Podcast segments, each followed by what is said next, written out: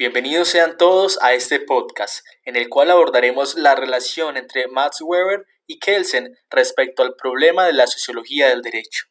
Quienes conforman la grabación de este podcast son Laura Clavijo, Sofía Gómez, Vanessa Muñoz, Mireisa Suárez y Esteban Hernández. Así que póngase cómodo y disponga su atención para escuchar atentamente este podcast. Vamos a ello. Kelsen y Max Weber. La observación entre Kelsen y Max Weber es considerada desde otros puntos de vista como el problema de la democracia y del parlamentarismo, que es exactamente la sociología del Estado y la teoría del derecho. Weber escribió sobre la sociología del derecho, al igual que Kelsen, y este cita a Weber en un prefacio tomando su consideración y su conocido jurista, ya que después de haber dicho que la obra está por publicarse tiene un carácter metodológico, es decir, que se libera de la construcción de unos conceptos jurídicos, de elementos sociológicos y psicológicos que están sobre dos grandes antítesis, que son el sein y el soyen, y entre la forma y el contenido. Cuando en 1921 aparece la sociología del derecho weberiana, Kelsen la somete inmediatamente a un profundo análisis crítico para el conocimiento y la comprensión de la relación entre Kelsen y Weber respecto al problema de la sociología del derecho y de su contraposición con la teoría del derecho. Tal como Kelsen lo coincide, en los 25 años que Kelsen construyó su sólido castillo teórico entre 1910 y 1934, su capacidad para entrar en discusión crítica con las principales corrientes y doctrinas del tiempo ha sido muy prestigiosa. Su crítica desde las teorías del derecho socialista y comunista es conocida desde hace ya un tiempo y tomada en serio en los tiempos de los excomuniones.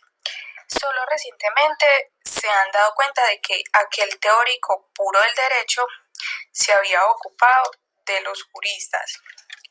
Como las relaciones entre los dos autores no solamente son directas, sino que también son indirectas, es necesario tener presente a los escritores, los cuales uno y otro se inspiraron en aquello que hoy en día es muy relevante para nosotros aun cuando esto se trata de una investigación fácil, ya que ni Weber ni Kelsen abundan las citas. También recordamos que Weber escribió una reseña crítica del ensayo reprochando el error de confundir el punto de vista sociológico con el jurídico, ya que este fue un mismo error que Kelsen le reprochó. Su obra es presentada como la obra más significativa apareciendo después de la sociología de Simmel.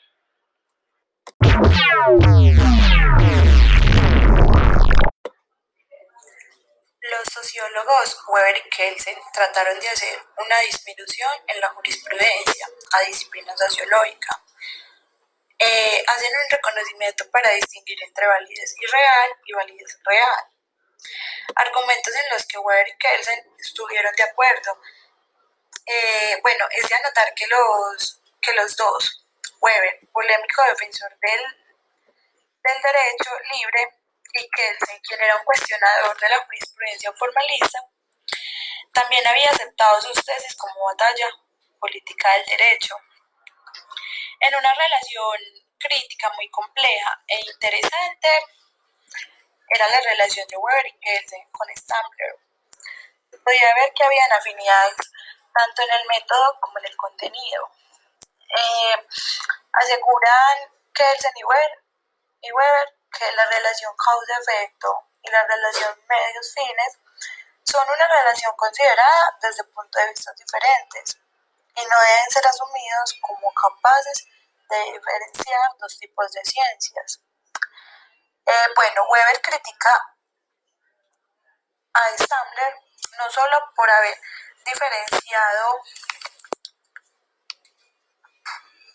la validez empírica de la validez normativa, sino también porque el oral social no se orienta únicamente sobre los principios de un ordenamiento.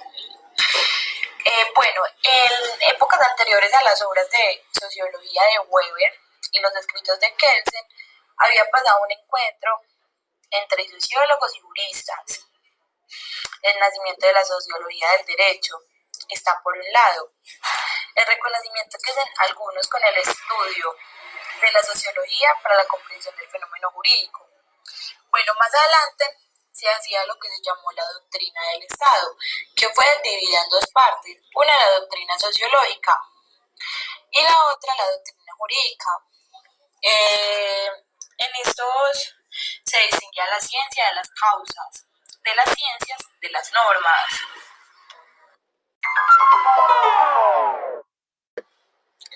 Ahora bien, en el momento en el que Weber desea hablar sobre su sociología del derecho, se preocupa de la actio finium regundrum entre el punto de vista sociológico y el punto de vista jurídico. Cuando se habla del derecho como orden jurídico o preceptos jurídicos, se debe tener en cuenta de un modo muy particular y riguroso la distinción entre la consideración jurídica y la sociológica. Esta diferencia, definida por Weber a la distinción entre validez ideal y validez empírica de una norma o de un ordenamiento, se refiere a una distinción entre el plano del deber ser sobre el cual se coloca la ciencia del derecho y el plano del ser sobre el cual se coloca la sociología jurídica.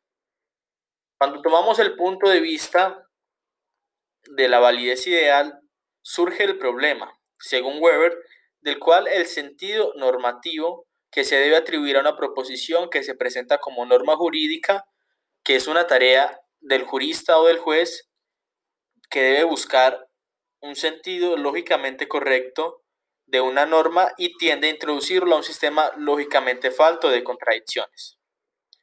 Cuando por el contrario se toma en cuenta el punto de vista de la validez empírica, surge el problema de qué cosa acontece de hecho en una comunidad en la cual los individuos, considerando un determinado ordenamiento como válido, orientan sus comportamientos en vista de ese ordenamiento.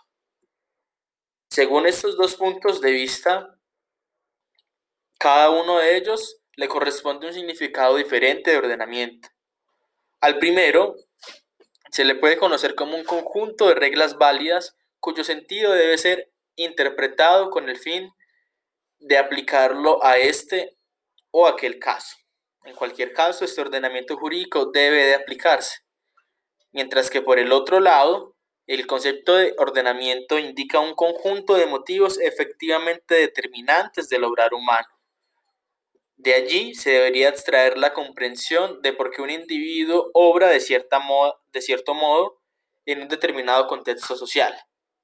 Estas dos diferencias, recordemos, la primera, eh, el ser humano considera el ordenamiento jurídico para actuar y en el segundo, en el segundo indica un conjunto de motivos del que intenta explicar cómo actúa el ser humano en un, en un contexto social, sea eh, un grupo social de amigos o cualquier otra cosa. No olvidemos que para Weber la tarea de la sociología es comprender la acción social, el obrar social, y que por obrar entiende una acción a la cual el, el individuo agente atribuye un sentido subjetivo. Ahora bien, lo que importa resaltar para nuestros fines es la distinción que Weber nos otorga entre validez ideal y la validez empírica. Según mm, Weber, como sociólogo, eh, esclarece el concepto de validez empírica en tanto que es esta y no la validez ideal la que interesa a la sociología del derecho.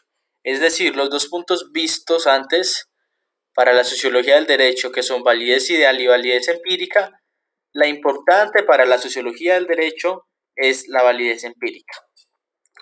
Nos interesa también resaltar el análisis weberiano de la validez empírica con respecto a que éste constituye el punto de encuentro y choque con Kensel.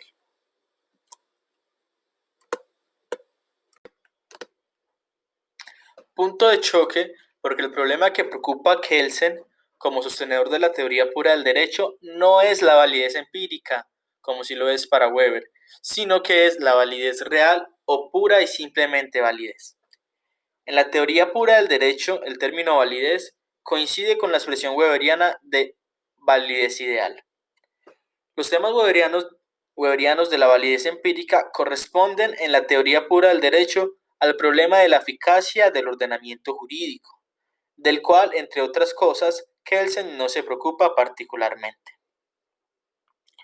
Pero aún en esta diversidad del objeto de análisis, tanto por parte de Weber como sociólogo y de Kelsen como jurista, y también en la diferencia de, de su terminología, ambos concuerdan en un punto demasiado importante para nosotros, que es la distinción de los dos puntos de vista del sociólogo y el jurista y respectivamente de las dos esferas, la esfera del ser y la del deber. Cuando el acuerdo termina aquí, Kelsen no se queda en Weber, sino que él va más allá y no se limita a afirmar la existencia de los dos puntos de vista contra los sociólogos que lo niegan, sino que a diferencia de Weber, él relaciona los dos puntos de vista sosteniendo la prioridad del punto de vista jurídico sobre el sociológico. Esta sostiene propiamente en la polémica directa con Weber, no solo contra Weber, sino contra todos los sociólogos del derecho que presuman ignorar la teoría del derecho. El principal argumento de Kelsen es el siguiente. Ningún sociólogo del derecho está en condiciones de desarrollar una investigación de los comportamientos jurídicos de una sociedad dada si no posee el criterio que le permita distinguir un comportamiento jurídico de uno que no lo es. Solo la teoría del derecho puede proporcionar este criterio, solo refiriendo tal comportamiento al derecho concebido como sistema de normas válidas, al derecho tal como lo define la jurisprudencia. Normativa es capaz la jurisprudencia sociológica de distinguir su objetivo específico de la sociología general. En el segundo objetivo de la sociología jurídica, en cuanto sea considerado un acto de extorsión. No es que Weber eh, no haya buscado definir el comportamiento jurídico. Con, con él eh, llega al fin de determinar el objetivo de la sociología jurídica. Pero cuando define este objetivo como el comportamiento humano orientado hacia un ordenamiento, este es considerado por él como válido.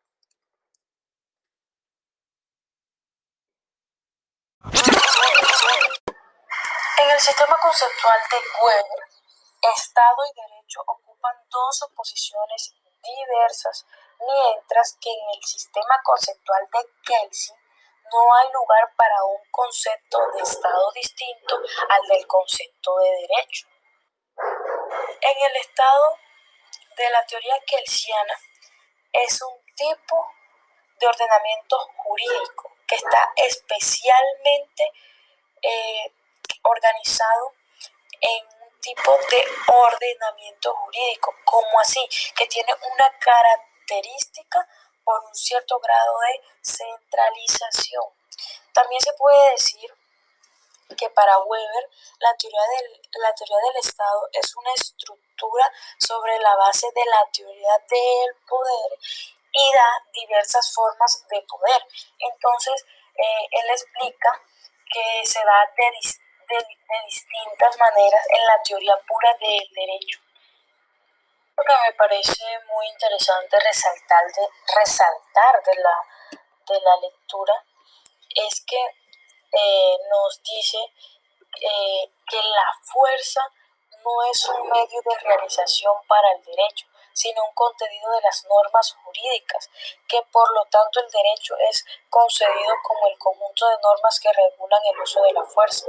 Entonces se puede decir que eh, el derecho no se hizo para que, como para manipular y para, y para tener a las personas como, como si fuésemos unos, unos prisioneros, sino se hizo para que nosotros, como seres reaccionalistas, eh, como seres pensantes, podamos entender las normas y podamos eh, cumplir unos, unos deberes, cumplir, eh, por ejemplo, cumplir eh, las normas escritas en, la constitución política, pero también tenemos unos deberes que debemos de cumplir. Eso, eso me parece que, es algo muy importante para resaltar, ya que el, como como se hace énfasis en la lectura, en donde, en donde, se, en donde se dice que es el, el, filósofo, el, el, filósofo Kelsey piensa que, el Estado es como individualista, ¿cierto? Pero, eh, el, el, pero el filósofo Weber piensa que, que, el, que el Estado debe, debe de ser Para concluir nuestro análisis debemos de, decir que la teoría kelsiana se encuentra en un nivel superior respecto a la weberiana, pero como se ha observado, eh, es, propone elaborar, o propuso, porque ya es tiempos pasados, propuso elaborar una teoría general del Estado. Pero Weber describe un tipo ideal de Estado. Entonces, ¿cómo así que un tipo ideal de Estado? Él propone que el Estado está históricamente individualizado. Entonces, algo también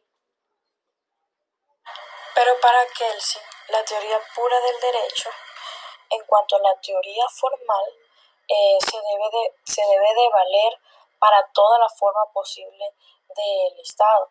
También dice que eh, para, para que para, para, para defender las acusaciones provenientes de los opositores se debe de, de tener en cuenta la teoría pura del derecho eh, en cuanto al Estado capitalista como para, para, el Estado socialista.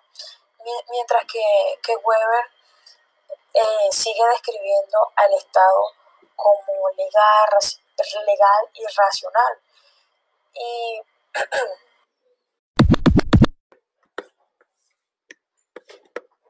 a continuación, una breve reseña bibliográfica de los autores. Bueno, vamos a empezar por Hans Kelsen.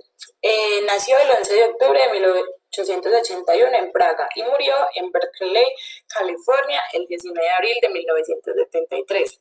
Fue un jurista y, filósofo austriaco de origen judío. Es considerado el jurista más influyente del siglo XX.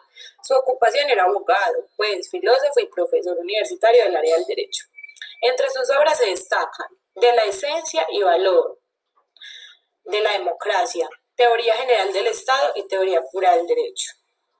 Eh, a continuación seguimos con Max Weber. Nació el 21 de abril de 1864 en Elford y falleció el 14 de junio de 1920. Fue un filósofo, economista, jurista, historiador, politólogo y sociólogo alemán, considerado uno de los fundadores del estudio moderno de la sociología y la administración pública, con un marcado sentido antipositivista. Sus obras más notables eran Economía y Sociedad, la ética protestante y el espíritu del capitalismo. Eh, seguimos con Alberto Bobbio. Nació en Turín, Italia, el 18 de octubre de 1990 de 1909 y falleció el 9 de enero de 2004 en Turín. Fue un jurista, un jurista filósofo y politólogo italiano. Unas de sus obras publicadas fueron Democracia y Secreto, Estado, Gobierno y Sociedad, y Liberalismo y Democracia. Y ok, muchísimas gracias por escuchar nuestro podcast. Esperamos que esto haya sido para conocer más sobre estos dos ponentes para nuestra construcción del tema de la sociología del derecho, Marx y Kelsen. Muchas gracias.